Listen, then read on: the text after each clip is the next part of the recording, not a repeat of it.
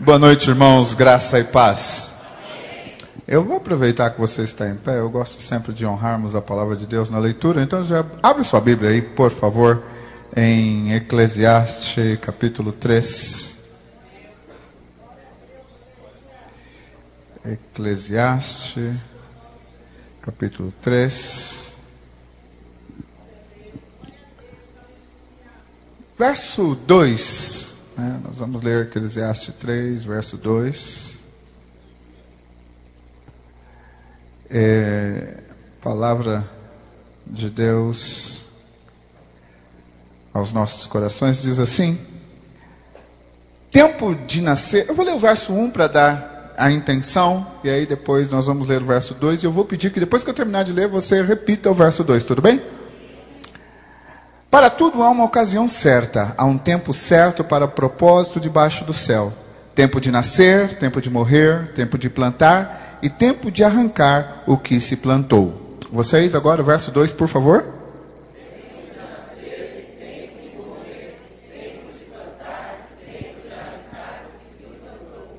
Verso, é, Gálatas capítulo 6.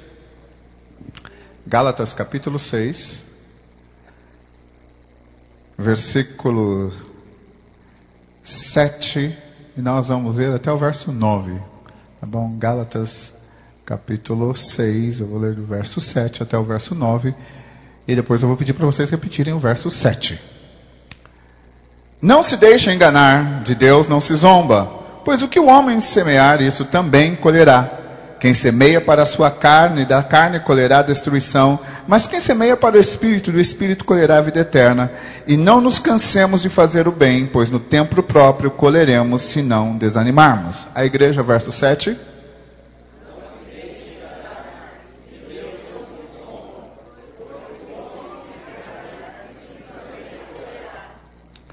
Espírito Santo, essa é a tua palavra que foi inspirada quanto da escrita eu peço, inspire os nossos corações para meditarmos nela. Eu peço, Senhor, que nessa noite, mais uma vez, o Senhor possa falar com a tua igreja, falar com o teu povo, falar comigo, Deus, conforme nós meditamos o que a tua palavra diz.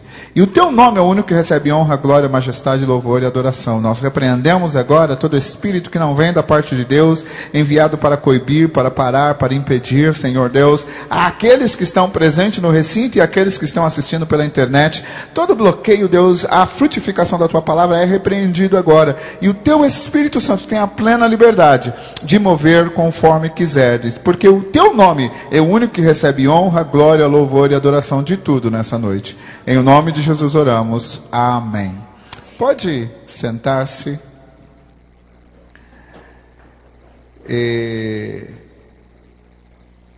eu quero agradecer a Deus pela oportunidade que Ele me dá nessa noite de poder estar aqui com vocês.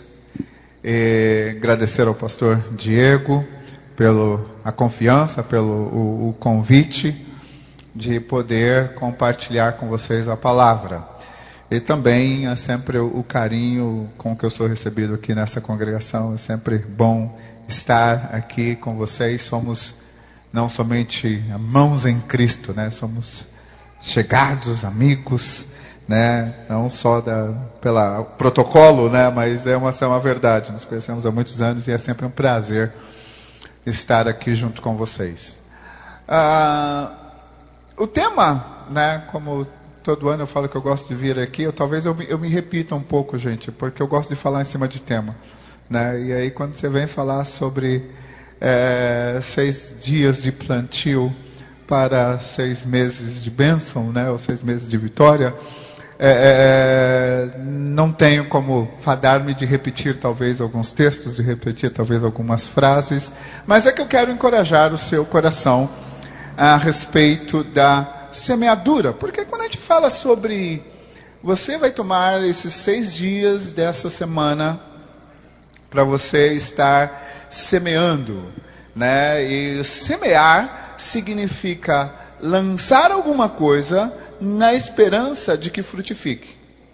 Semear, ele está exatamente ligado a isso. Você lançar alguma coisa, geralmente uma semente, na esperança do que frutifique. eu quero falar com você, né, que muito mais do que a, a, a, semente, e às vezes quando a gente fala um pouco sobre a lei da semeadura, não tem como evitar, dentro do meio cristão principalmente, está muito atrelado, muito ligado ao conceito da bênção financeira, ao conceito da prosperidade, ao conceito de receber de Deus, mas eu gostaria que você pudesse considerar não só né, a bênção financeira que eu oro a Deus que chegue na sua casa, não somente pela prosperidade lá na sua empresa ou no, onde você trabalha, que eu oro que possa acontecer, mas que você possa olhar ao semear de maneira bastante ampla. Nós temos no texto de Eclesiastes, que foi ali Salomão, quem escreveu, Salomão, vocês sabem disso, alguém que foi chamado por Deus, né, dentro da linhagem de Davi, com uma missão. Uma das missões de Salomão era conduzir o povo, né, e outra delas era construir o templo. Quando Salomão então foi encarregado é, é, disso, quando Davi queria construir o templo, Deus virou para Davi e falou: Olha, você não vai construir o templo porque sua mão está sanguinolenta. Você matou muita gente, muito sangue foi derramado, você não vai construir alguma coisa para mim com isso. O seu filho Salomão vai fazer. E aí Davi pegou e, e guardou, né, e ajuntou os planos que ele tinha e passou. E aqui eu gostaria de uma lição rápida que a gente vê nessa, nessa passagem, é que às vezes você pode estabelecer a intenção de fazer alguma coisa para Deus e Deus vira para você e fala: Olha, não vai ser você. E, e aí você pode ficar bravo. Você pode sapatear. Né? Você pode bancar a criança é, é, é, mal criada que senta no chão e fica esperneando, sabe aquela coisa? Né? Ou você pode simplesmente falar como Davi fez, falou: beleza, Deus, então eu vou juntar o dinheiro ainda assim. Né? Porque normalmente quando Deus fala, olha, eu chamei você para fazer, mas você está com um comportamento que eu não gosto, eu vou deixar o outro fazer. Nossa tendência é falar, ah, também agora ele que ajunte tudo, né? Ele que vai atrás do dinheiro, ele que vai atrás do patrocinador, ele que vai atrás de arrumar a banda, ele que vai atrás de fazer isso, fazer aquilo, deixa ele se virar, porque também não, não sou mais eu, não quero saber disso. E, mas se você puder, assim como eu, aprender uma lição aqui, vamos aprender essa lição com Davi, de que seja lá o que for, alguém plantou e você para que você possa colher. Davi ele plantou exatamente aqui no caso os planos, ele plantou o dinheiro, quem colheu a fama da construção do templo foi Salomão, porque é conhecido até hoje como o Templo de Salomão, né? Inclusive temos uma réplica aqui em São Paulo, mas é, o Templo de Salomão foi feito, né? E até hoje ele leva a fama, mas quem pegou os planos originais para foi Davi. Então, às vezes a gente pensa isso. E aqui, Eclesiastes, então, é quando ele escreveu aqui já, Eclesiastes, ele é um dos, dos livros é, escrito por Salomão e é se considerado da seguinte maneira, que quando você lê Cantares, que foi Salomão quem escreveu, disse que ele escreveu na sua juventude, né? É um livro que fala do amor, do enamoramento, que fala sobre a, a, a, a paixão, ali, né? então se usa muito quando a gente vai ministrar para casais, a usar o textos de cantares ali para explicar isso, para falar sobre isso. Né? Então, normalmente, nota-se assim, que olha, Salomão escreveu o Cantares exatamente nessa fase de, de, de, juventude, né? que normalmente que a gente é, é, tende mais a ser romântico e namorados. Depois, o livro de Provérbios diz que ele, ele disse né, que ele escreveu mais ou menos já em meia idade, um pouco depois que ele já tinha passado essa fase da juventude, então ele começa a replicar os conselhos que ele ouviu, que ele ouviu do pai, né? E ele começa a montar e vai colocando isso. E aí o livro de Eclesiastes eh, diz que ele já escreveu mais para o fim da vida, quando a gente está mais ranzinza, né? Quando a gente já fica um pouco mais é, é, pela maneira como eles escrevem, já fica um pouco mais ranzinza mesmo, né? Falando algumas coisas assim, tipo, você já não tem mais papo na língua. E aí, aqui, é aqui que ele vira e fala o seguinte: olha, aproveita os dias da sua mocidade enquanto você pode. Porque vai chegar os dias que você vai falar, cara, não tenho alegria nenhuma de viver. Né? Então, é, é esse livro que ele, que ele escreveu. E aí, normalmente, a gente vai olhar. Mas aqui, ele vira e dá um conselho bastante útil para a gente nessa questão de olharmos os tempos, porque ele vira e ele fala exatamente isso. Ele diz: Olha, há tempo de nascer, tempo de morrer, tempo de plantar, tempo de colher ou tempo de arrancar aquilo que se plantou. E eu quero trazer para a nossa meditação exatamente isso. Tudo que você planta tem um tempo. Há um tempo, há uma estação para tudo que você faz. E uma coisa é certa, eu preciso pensar o que eu planto hoje. Porque o que eu vou colher amanhã vai depender da semente que eu escolhi plantar hoje. Às vezes na juventude a gente planta passar a noite inteira acordado, né? Quando você não é criado no evangelho, você planta encher a cara, né? Alguns usam drogas. Tem gente que dentro da igreja também resolve fazer isso, mas não conta, tá? É, porque não é o caminho que a Bíblia ensina, é a escolha que, que, que, o cara faz, mas ele planta isso também. Né? Mas a grande questão é que muitas das vezes a gente planta, e quando você chega um pouquinho mais com idade, né? Aí a gente começa a colher. Então, você planta o sedentarismo hoje, aí amanhã você vai colher as dores no corpo. Amanhã você vai colher o fator de que é, é, é, o organismo começa a reclamar. Você planta o não beber água hoje, e amanhã seu rim vai reclamar. Né? Então, é, é, é essa, é, isso exatamente que ele falando. Olha, tipo assim, existe tempo de plantar, mas lembra que tem tempo de colher. Então, durante esses dias, nós estamos aqui na casa de Deus no sentido de plantarmos, mas precisamos saber que vamos colher.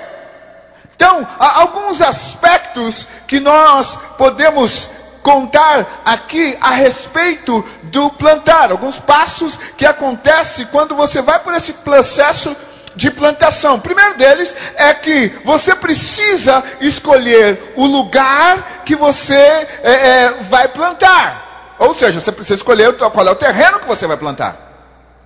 Nós escolhemos onde é que nós vamos plantar as coisas. Então, o que é que nós estamos plantando no terreno em que estamos? Porque aquilo que você plantar é aquilo que vai crescer. E aí entra uma segunda coisa ligada a esse daqui, que é exatamente, além de eu escolher onde é que eu vou plantar, eu preciso escolher o que é que eu quero crescer. O que é que eu quero que nasça ali. Não adianta você querer é, colher laranjas e plantar caroço de abacate. Hum, você vai chegar lá no abacateiro quando ele ficar na época e falar: abacateiro, me dá uma laranja que eu quero fazer um suco de laranja. Ele não vai poder te ajudar nessa daí. A mesma coisa, irmãos. A gente quer plantar vida espiritual, mas não planta oração. Mas não planta estudo bíblico, participar das leituras bíblicas ou participar dos ensinos. A gente quer plantar, ou quer colher, melhor dizendo, a gente quer colher as bênçãos da vida de oração, mas a gente não quer gastar tempo. Opa, 15 minutos, o joelho doeu, chega, né? já, já, já para. Tem reunião de oração, a gente sempre tem alguma coisa para fazer. Percebeu isso? Que a gente sempre tem alguma coisa para fazer no dia da reunião de oração? Né? O pastor marca culto de oração, aí normalmente vem meia dúzia de irmãos, porque, cara, pastor tinha que marcar logo hoje, quinta-feira, sexta-feira, terça-feira, sei lá, sei qual é o dia de oração aqui, né? Tem que marcar e, logo hoje, não dá para mim eu tenho isso, tenho aquilo, tenho aquilo outro. Aí no domingo, eu quero colher o resultado da bênção, daquilo que Deus planejou, mas eu não me dediquei a buscar ao Senhor. É preciso saber que existe, eu tenho que tomar cuidado com aquilo que eu vou plantar. Ah, e você, quando você entende isso, que o que você é, é, planta, ou onde você planta aquele terreno, ele vai determinar a qualidade daquilo que vai nascer.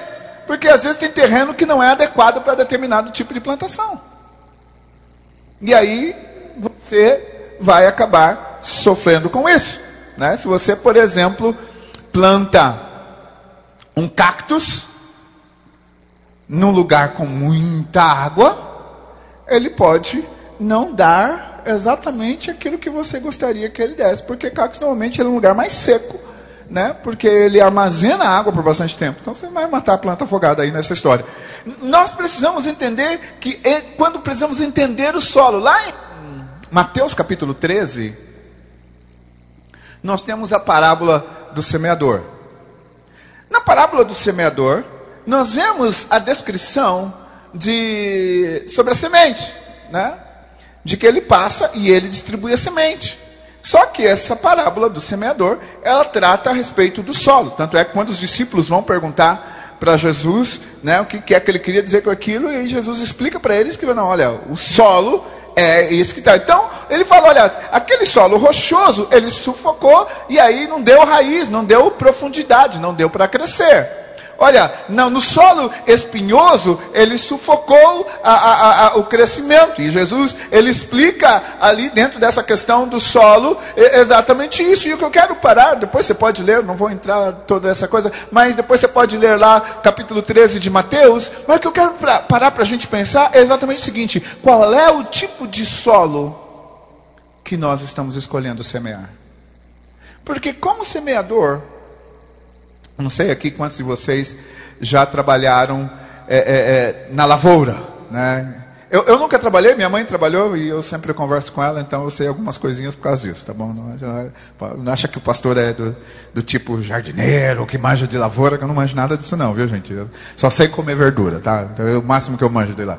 Mas, para quem já trabalhou na, na lavoura, você sabe que quando tem um terreno, você precisa arar ele, você precisa sulcar ele, você precisa tirar uh, uh, as pedras, você precisa tirar o entulho para que possa então plantar e a planta ela possa vingar. E muitas das vezes a gente está deixando o nosso coração, que é o texto bíblico de lá ele está falando que a, a terra é sempre o coração. E aí ele está dizendo o seguinte: olha, às vezes a gente deixa o nosso coração cheio de, de pedras e as pedras do nosso coração sufoca a palavra. Então não adianta você vir aqui no domingo ouvir uma palavra que pensam, vir aqui na quinta-feira ouvir uma palavra transformadora, mas permitir com que as pedras fiquem no coração ainda. Eu preciso tirar as pedras do meu coração se eu quiser que a planta possa vingar. Caso contrário, não vai ter raiz. Sabe aquele tipo de crente de que ele vem, ele ouve a mesma palavra que você, ele ouve o mesmo sermão que você, mas quando acontece determinada coisa, ele simplesmente deixa de lado, para de seguir o caminho, porque ele permite com que a sua vida seja conduzida pelas pedras e não pela semente que nela foi plantada a fim de frutificar. Uma segunda coisa que nós precisamos lembrar o próximo passo, uma vez que você escolhe o lugar e escolhe o que plantar, você precisa saber qual que é a, a, a estação na qual você precisa plantar. Porque o texto ele fala aqui, olha, há tempo para plantar, ou seja, existe um tempo certo para que eu plante. Eu preciso entender de que a, existe o tempo e aqui entra duas coisas: existe o tempo em que o clima é adequado para que eu possa plantar, mas também existe o tempo da semente. Aquela semente, ela tem um tempo na qual ela vai frutificar, na qual ela vai ser plantada e ela vai produzir aquilo que foi dito a respeito da semente. Problema que muitas das vezes a gente procrastina com aquilo que a palavra de Deus diz, porque a gente fala, não, depois eu faço isso que Deus está falando, depois eu faço isso que Deus está falando, e você pode perder a sua estação, porque você está deixando a palavra de Deus para depois. Eu preciso aprender a ouvir o que Deus está dizendo, e quando Deus está dizendo, e aqui entra uma coisa muito importante lá em João, capítulo. Quando você lê o livro de João, esse final de semana nós tivemos a conferência de jovens lá na igreja, e, e eu estava pregando é, no livro de João, que nós tivemos a conferência tratando de João capítulo 17 necessariamente, mas eu acabei pregando desde o capítulo 13. Não pode ficar tranquilo, eu não vou começar no capítulo 13 com vocês não, tá? Eu vi algumas caras assim falar, ai meu Deus do céu, pastor pronto vai sair daqui amanhã só. Não, pode ficar tranquilo, eu só quero né, contextualizar você. Mas o, o, no capítulo 15 de, de, de, João, nós vemos ele dizendo: Olha, aqui eu sou a videira, e aí ele fala: é, Vocês são as varas, vocês que estão em mim, vocês vão frutificar dentro do, do seu tempo. Versículo 16, ele diz: Olha, foi eu que escolhi vocês para que vocês vão, para que vocês deem fruto e o fruto permaneça, para que o Pai conceda aquilo que vocês estão pedindo. E aí, quando entra no capítulo 16, ele, Jesus ele começa a falar para ele: falar o seguinte, mas fica tranquilo, porque no capítulo 14 ele falou: Olha, eu vou para o Pai, mas eu, eu vou preparar lugar, mas eu volto, tá? E aí, aí ele, no capítulo 16, ele falou o seguinte: Olha, se eu for para preparar para vocês lugares, eu também vou enviar enviar um outro consolador. Vou te enviar alguém que é como eu. E ele vai vos fazer lembrar de tudo aquilo que eu vos ensinei, de tudo que eu falei para vocês. E que eu quero dizer é o seguinte: que se nós quisermos plantar no tempo certo, precisamos ouvir aquilo que o Espírito Santo está dizendo para a gente. Um das nossas, dos problemas com a igreja cristã hoje é que a gente não está buscando ouvir o que o Espírito Santo de Deus está dizendo. A gente está tentando ouvir o que a gente quer ouvir. Muitas das vezes a gente vai para a igreja porque, opa, eu vou lá e eu fico esperando a palavra rema do pastor. O pastor vai falar, ah, eu fico lá aguardando porque agora ele vai falar, né? E, e pastor de vocês é bem organizadinho, então ele coloca lá qual é o tema do sermão dele. Eu já sou desleixado, cara. Sou, o pessoal só sabe quando eu vou, que eu vou pregar na hora que eu vou pregar. Coitadinho deles, né? Mas aí você vê lá, né? A mensagem do pastor Diego falou: opa, Deus está pregando isso aqui hoje. Eu preciso disso. Eu vou lá ouvir. E aí eu fico esperando aquela palavra que eu vi lá. Mas desde o início do sermão, Deus está falando um monte de coisa, mas a gente não está ouvindo porque a gente quer, quer ouvir aquela palavra que a gente acha que é a, a rema para gente. Né? E uma das coisas que eu aprendi é o seguinte: o rema de Deus começa quando o pastor abre a Bíblia e fala: irmão, eu vou ler esse texto aqui hoje.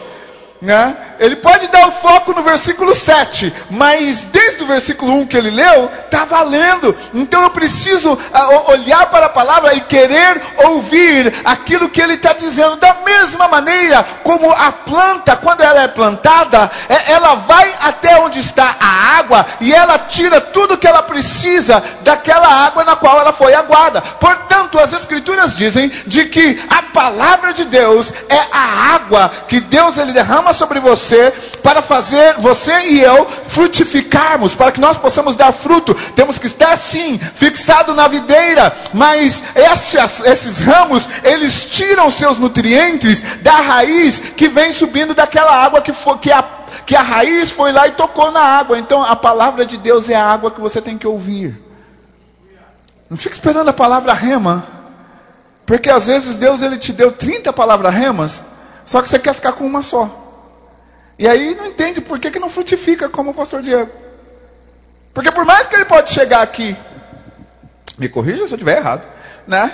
Mas por mais que ele possa chegar aqui e pegar aquele versículo na qual ele vai dar a ênfase, mas todo o contexto daquilo que ele estudou deu diversas palavras remas para ele. Deu diversas coisas. Porque a gente olha aqui e fala, cara, é, eu preciso pregar sobre isso. Eu preciso fazer isso aqui. Hum, olha aquilo lá que o irmão pediu para orar, está aqui a resposta. E, e, e, você começa a ler a palavra e você vai vendo o que, que é isso. É exatamente, é você saber que aquela semente ela tem um tempo para qual ela vai é, ser projetada, para qual ela vai a, acontecer. Depois de que você sabe para quando é que a, a, semente precisa ser plantada para que então, no tempo certo, ela possa gerar uma colheita, você precisa saber como plantar. Algumas sementes precisam ser plantadas profundamente. Outra semente, ela pode ser rasinha. Você percebeu? Né? Acho que todos aqui já fizeram aquele experimento escolar de pegar o grão de feijão, colocar no copo colocar o feijão no meio lá do algodão. E aí, passado alguns dias, você vê lá, né? Um raminho, né? Da, da árvore nascendo. Feijão não precisa ser fundo. Jogou, ele está ali errado. Agora, tem outros que você precisa enterrar. Você precisa, e isso demanda você cavucar. A questão é: aquela semente que Deus plantou na terça-feira, qual era a profundidade que você precisa dela enterrada? Ou a da quarta? Ou a de hoje? Ou a de domingo? A da semana do começo do ano. Os seis dias do começo do ano. Deus deu semente para você. Ei, ei, ei. Qual foi a profundidade que ela precisava estar?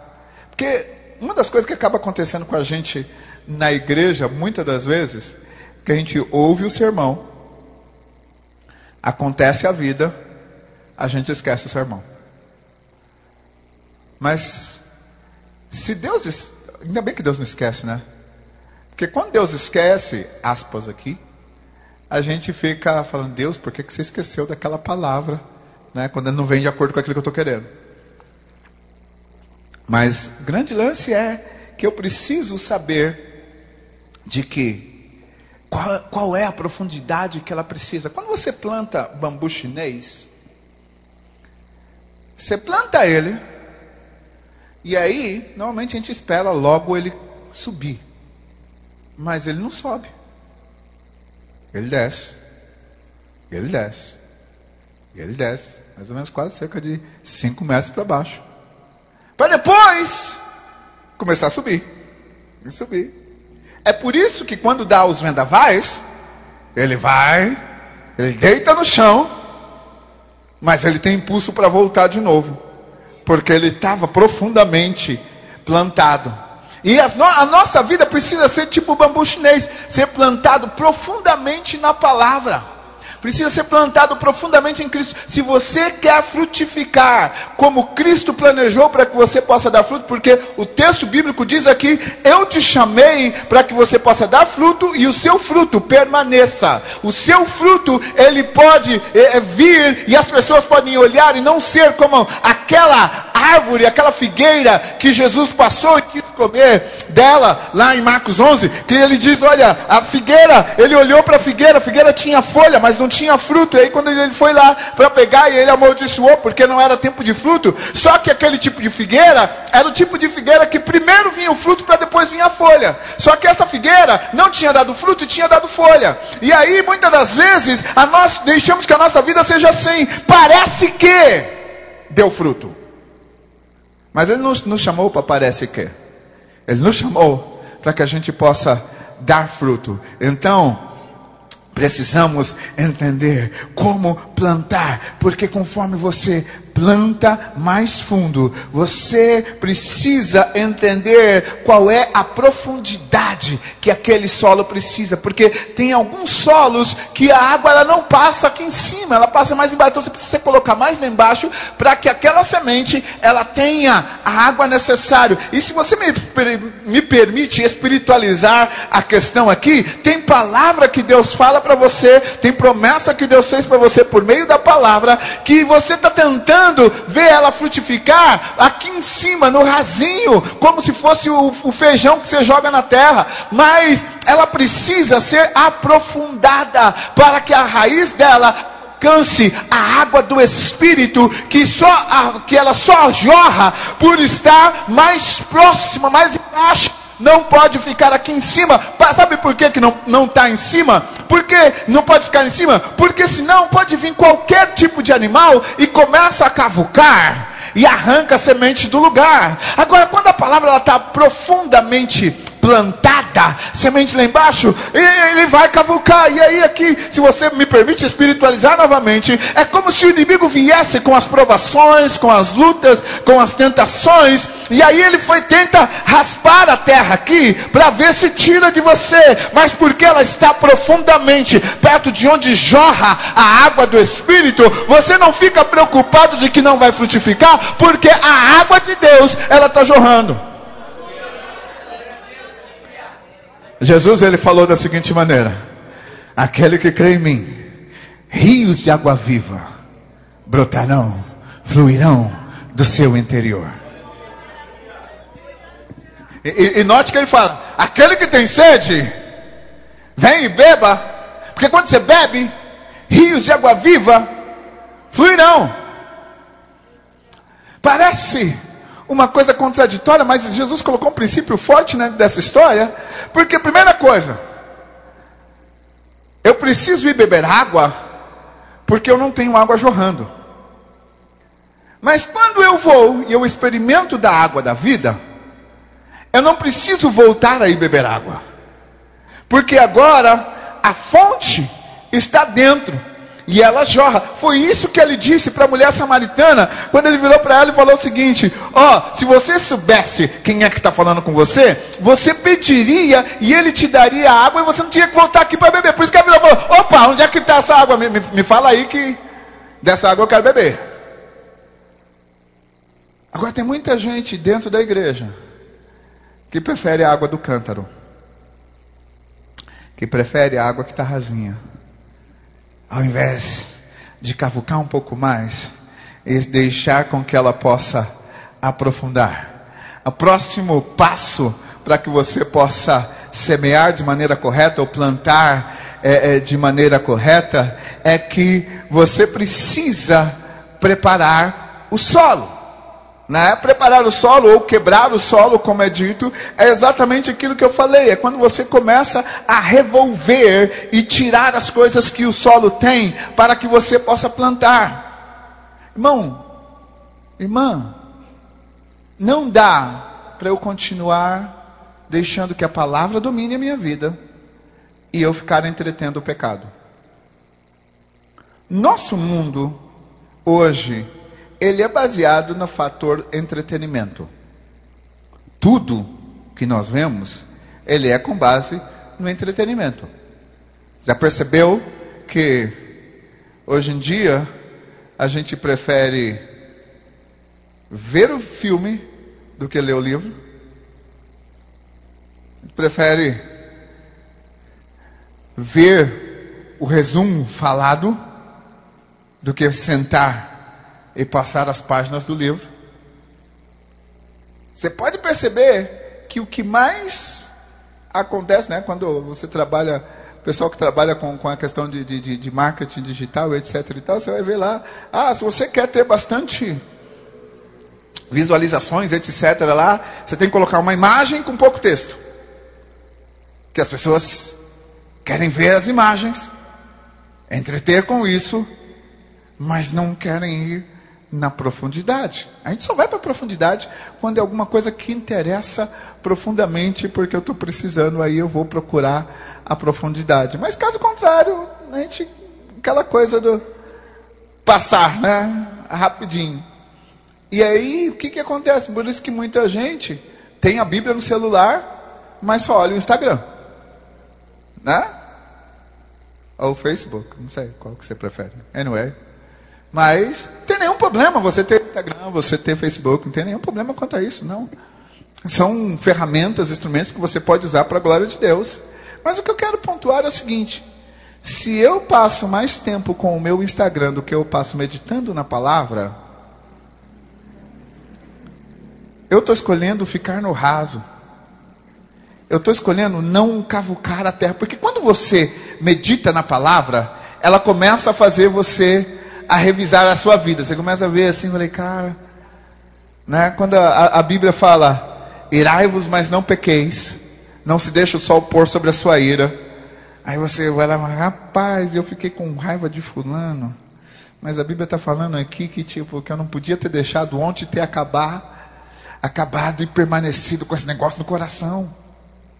Quando a, a Bíblia fala, olha, despivos do velho homem, em Efésios capítulo 4, né? despivos, acho que verso 23 ou 24, despivos do, do velho homem e revestivos do novo homem.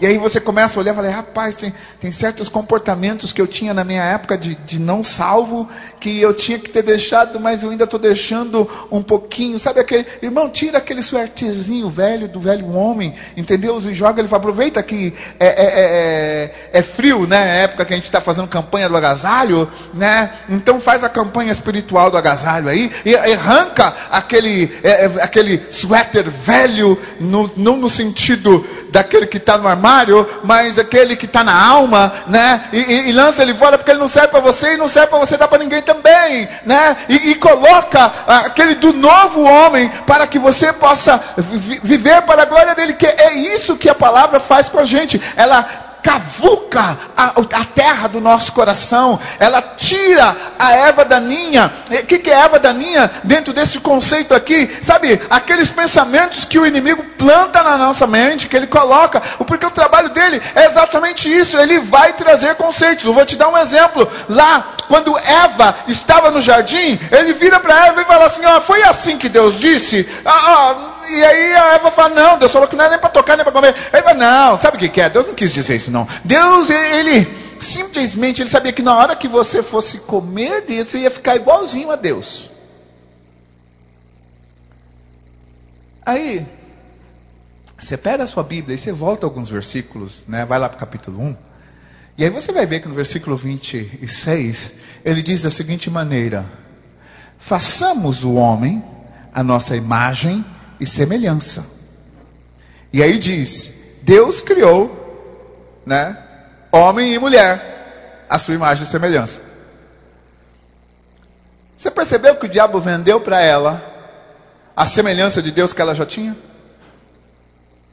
E quantas das vezes ele não faz isso com a gente? Ele vai, não, mas. E aí coloca uma desculpa para a gente agir de determinada maneira. Nós precisamos ir para a palavra, por quê? Porque a palavra faz esse cavucar no nosso coração. E aí, depois de preparar o solo, aí então agora você está pronto para plantar. E quando, depois que você planta, tem uma outra coisa que você precisa fazer. Você já percebeu? Quando as pessoas plantam, eles cercam a, a, a, ali o lugar em que foi plantado para evitar que qualquer animal vai lá e possa é comer a semente, você planta, você coloca o, o, adubo correto, o fertilizante correto, para evitar que bichinhos possam vir e comer a plantação quando ela cresce, começa a surgir e começa a brotar, ainda assim você fica olhando e passa e averigua. É isso que nós fazemos com a palavra de Deus, porque quando aquela semente foi plantada e começa a crescer, nós precisamos averiguar, porque a nossa vida é exatamente essa semente que foi plantada, que a palavra plantou em nós, e nós precisamos frutificar de acordo. Então, quando nós vemos aqui para um culto em que falamos a respeito de é, é, plantar para poder colher, né? de semear para poder colher, precisamos entender isso, de que para vir a colheita, eu preciso passar por esses passos anteriores.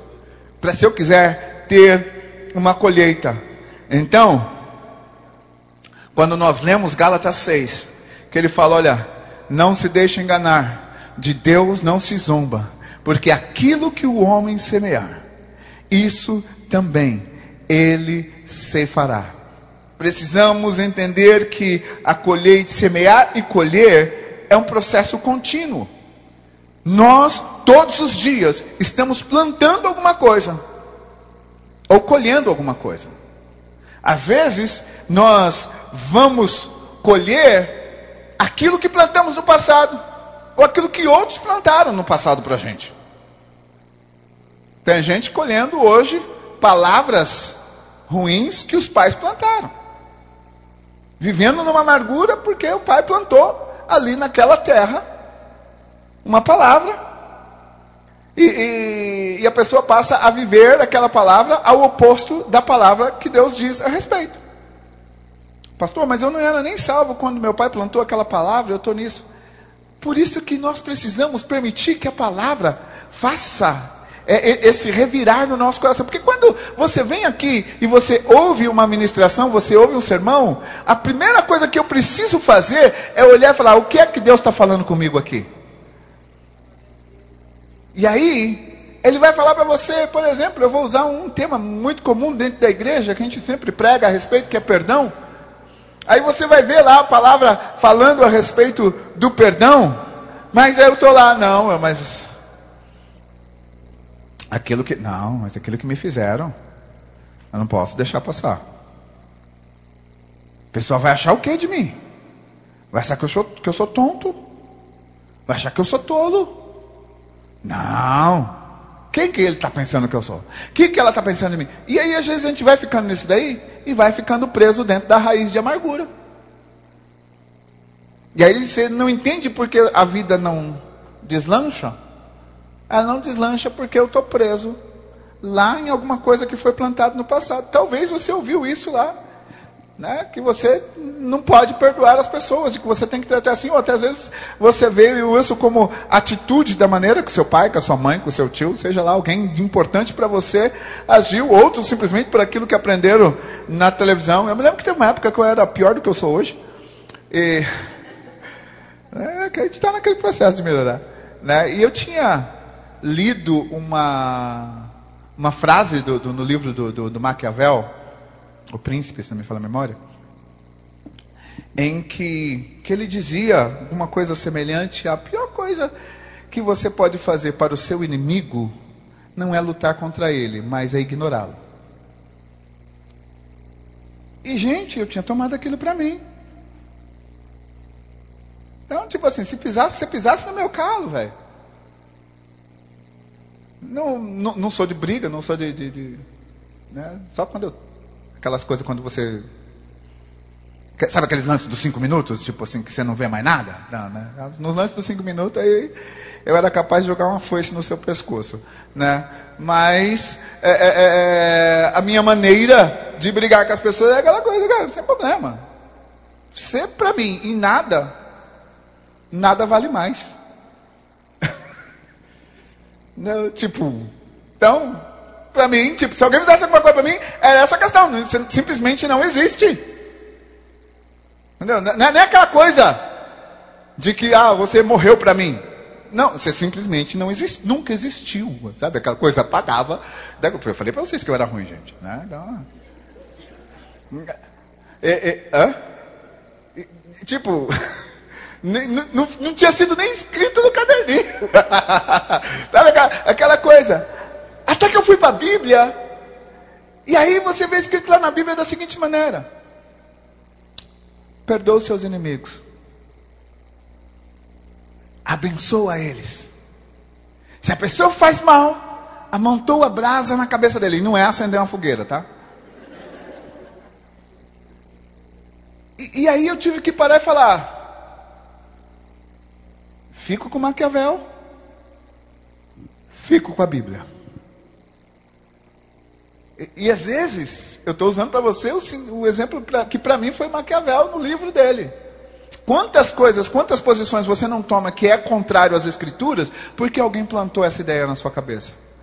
Ele não permite com que as escrituras possa clarear ela e limpar ela. Temos que tomar cuidado com aquilo que semeamos, porque conforme aquilo que nós semearmos, isso nós vamos colher. E eu quero caminhar para o, o final, dizendo exatamente para você o seguinte: existem, deixa eu achar aqui minha nota, ah, está aqui.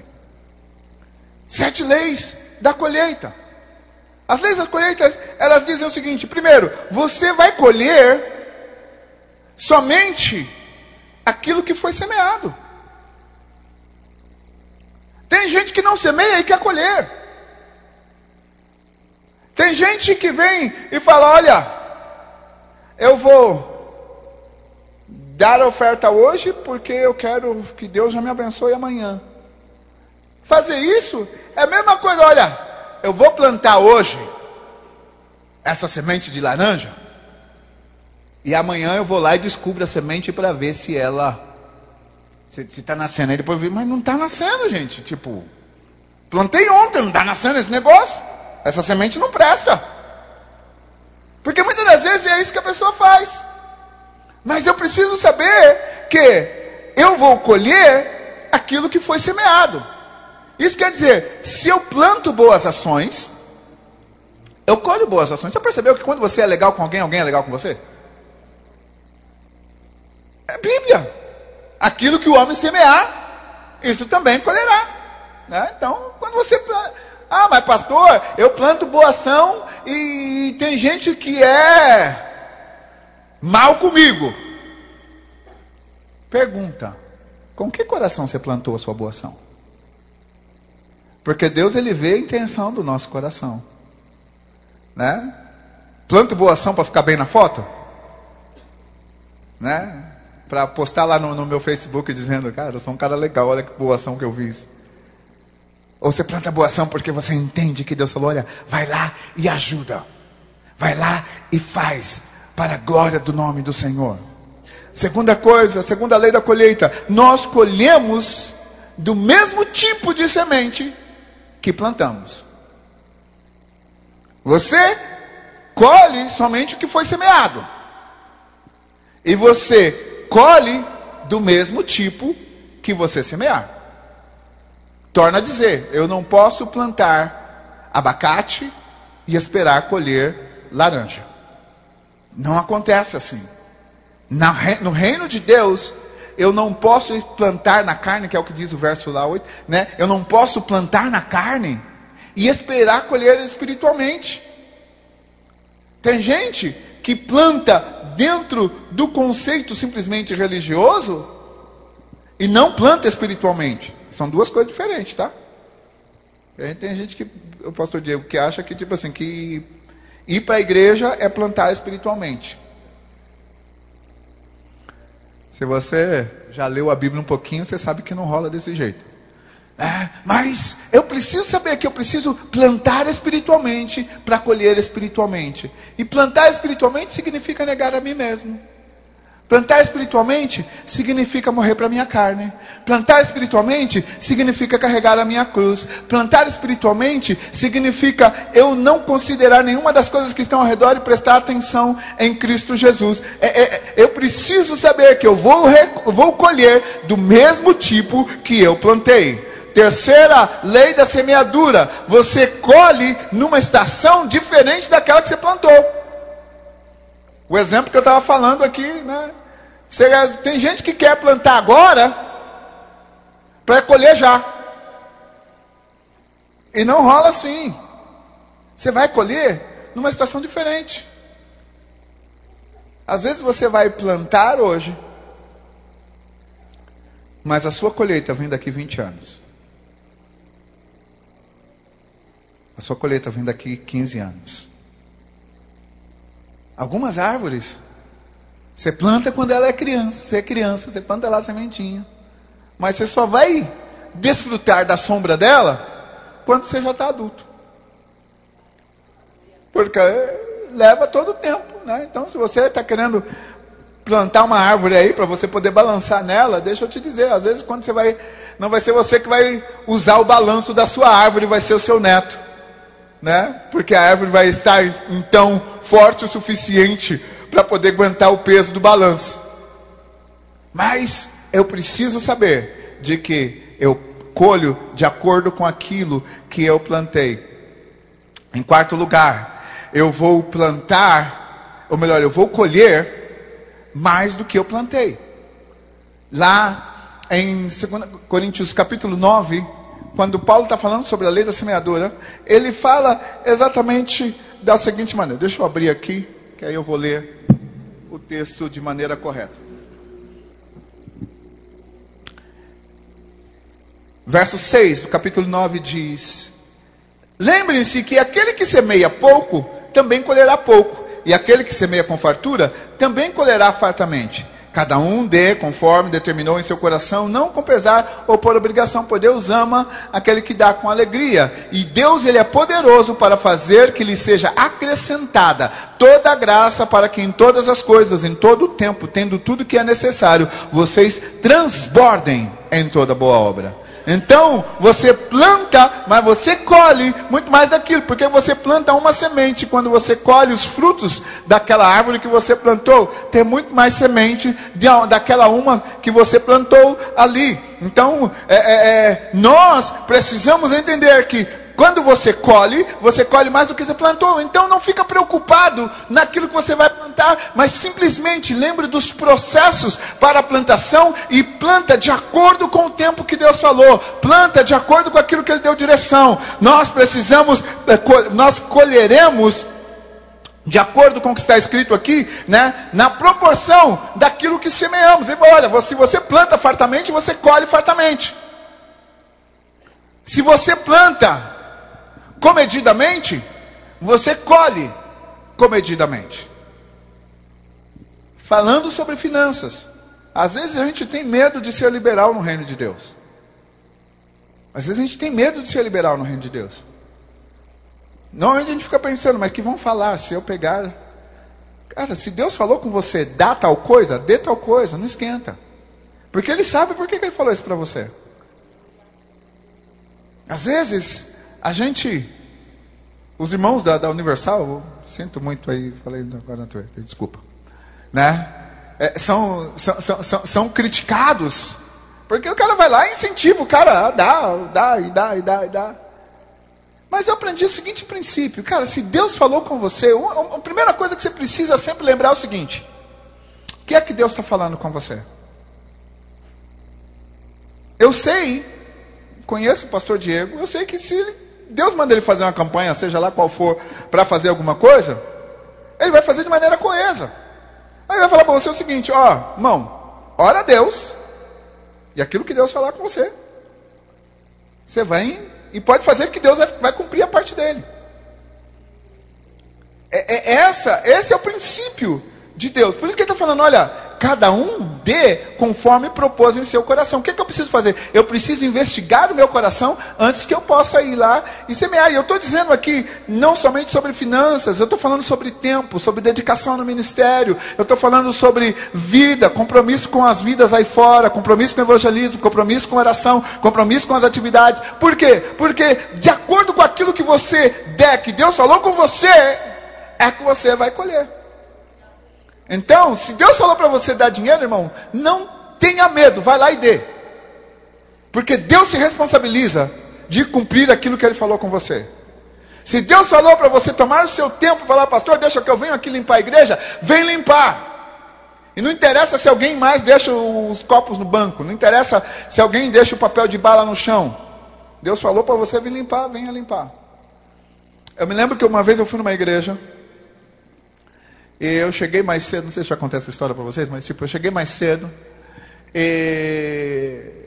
para uma reunião que eu teria antes do, do, do culto da noite. E tinha um irmãozinho limpando os bancos da igreja. E a cada cadeira que ele ia limpando, ele ia cantando, porque ele vive, posso crer no amanhã. E limpava a cadeira. Aí terminava de limpar aquela fileira, começava a limpar a outra. Aí daqui a pouco ele cantava um outro hino. Daqui a pouco no meio ele começava a orar. Passava para outra fileira, começava a orar em línguas enquanto limpava agora. Aí eu fiquei por culto da noite. Aí sabe quando você está na igreja assim? E você sente um clima na igreja? Aí você fala, meu, Deus vai aprontar alguma aqui hoje, gente. Porque né, você, você sente tipo alguma coisa estava acontecendo. E aí lá veio um pastor para pregar, pregou, teve o pessoal do louvor, né? Particularmente, tipo assim,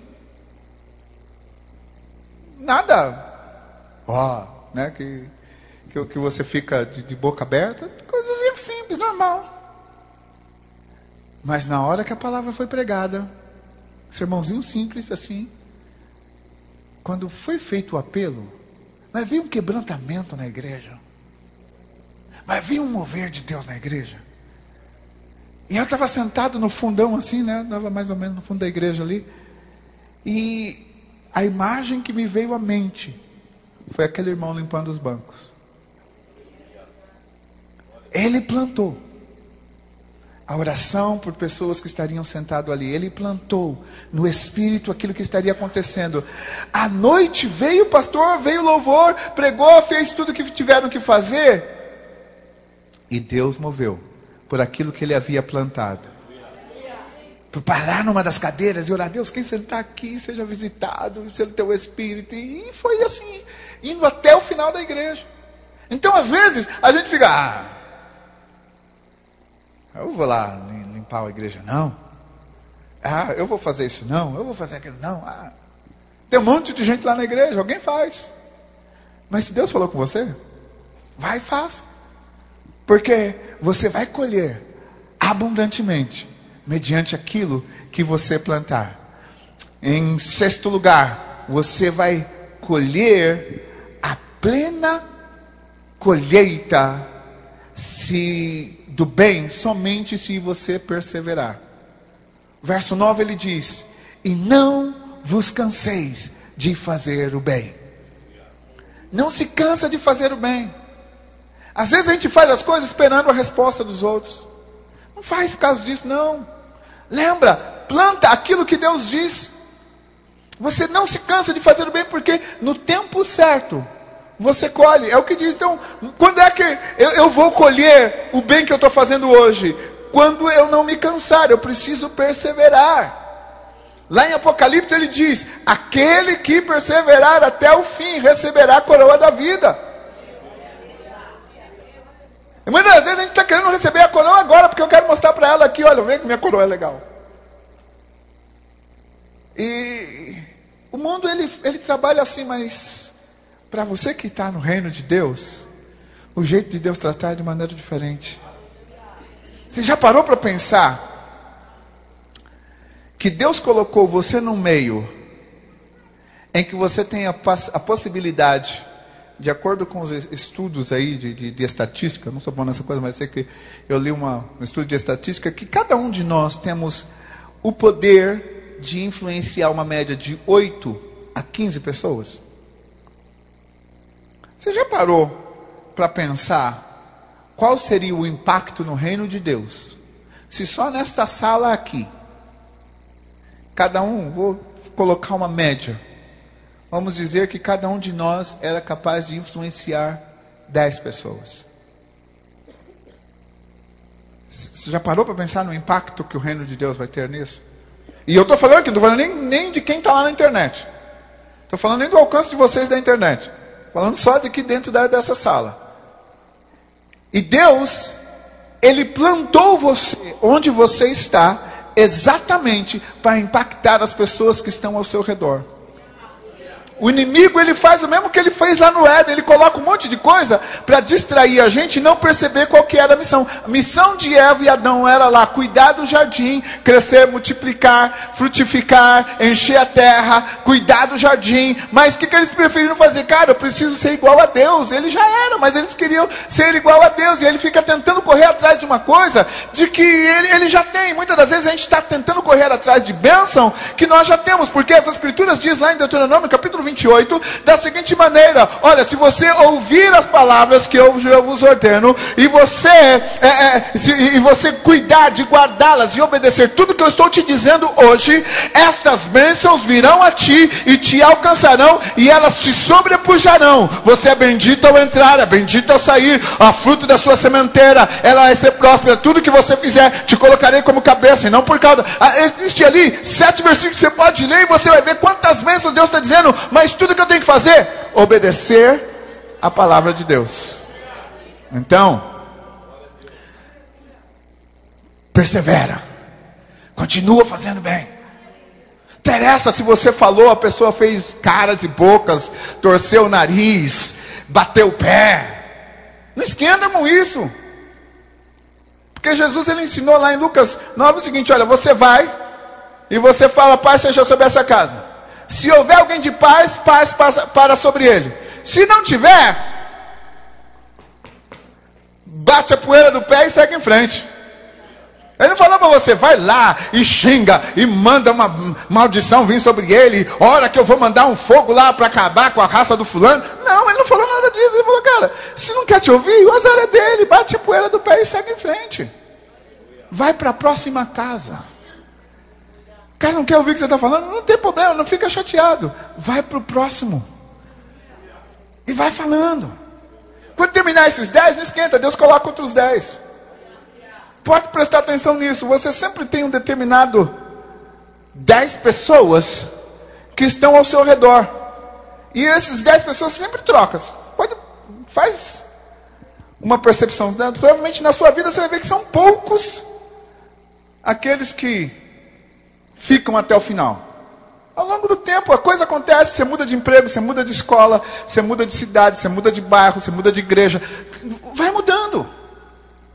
Mas em todo lugar que você chega, as pessoas chegam ao seu redor. Sabe o que, é isso? É Deus que coloca você ali. E Ele está falando para você: olha, brilhe aqui. Seja luz aqui. Faz a diferença aqui. E aqui, meu último ponto é exatamente isso. Não tem como. Sétima lei da, da colheita. Não tem nada que você possa fazer sobre a colheita do ano passado. Tudo que você pode fazer é sobre a semeadura desse ano. Porque o que foi plantado, foi plantado. Você está colhendo hoje aquilo que você plantou lá atrás. Não tem como mudar aquilo que foi plantado. Mas você pode mudar aquilo que você escolhe plantar hoje. Você escolhe mudar aquilo que você, a maneira como você vai ser. Permita que durante estes dias, cada palavra que Deus tem trazido ao seu coração, cada direcionamento que o Espírito Santo de Deus está falando com você, às vezes, não é nem de nada que eu falei, foi de algum versículo que, enquanto eu falei para você, abre e lê, o seu olho bateu num outro versículo e é Deus falando com você. Coloque em prática, porque Ele vai fazer isso dar fruto, porque ele diz o seguinte: a minha palavra não voltará para mim vazia, mas ela vai sair e vai cumprir aquilo para o qual ela foi designada. Então a palavra de Deus sobre a sua vida, ela vai frutificar de acordo com a palavra que Deus mandou para você. Você não ouve palavra à toa. Deus ele enviou uma palavra para o seu coração. Você pode não entender por que, que ele te falou isso hoje, mas ele enviou uma palavra para você para que você possa frutificar, porque foi, não foi você que escolheu a Ele. Ele te escolheu para que você vá, dê fruto e o seu fruto permaneça. Feche os seus olhos e vamos orar. Pai, em nome de Jesus, eu te agradeço pela tua palavra. Obrigado, Deus, pela semente que foi plantada. Deus, eu sei que a nossa colheita é determinada pela semente plantada. E é isso que eu oro agora. Que mediante aquela semente que cada irmão meu aqui tenha recebido de ti, que nós temos recebido da tua parte, Senhor, que possamos colher para a glória do teu nome. Senhor, que nós queremos frutificar durante Deus estes dias em que esta comunidade está aqui reunida, Senhor Deus, declarando a tua verdade, a tua palavra, recebendo a tua palavra, profetizando a tua palavra. Deus, eu oro para que essa palavra possa frutificar mediante aquilo para qual o Senhor designou. E o teu nome é o único que recebe honra, glória, majestade, louvor e adoração. No nome de Jesus é que nós oramos agradecidos. Amém, amém e amém.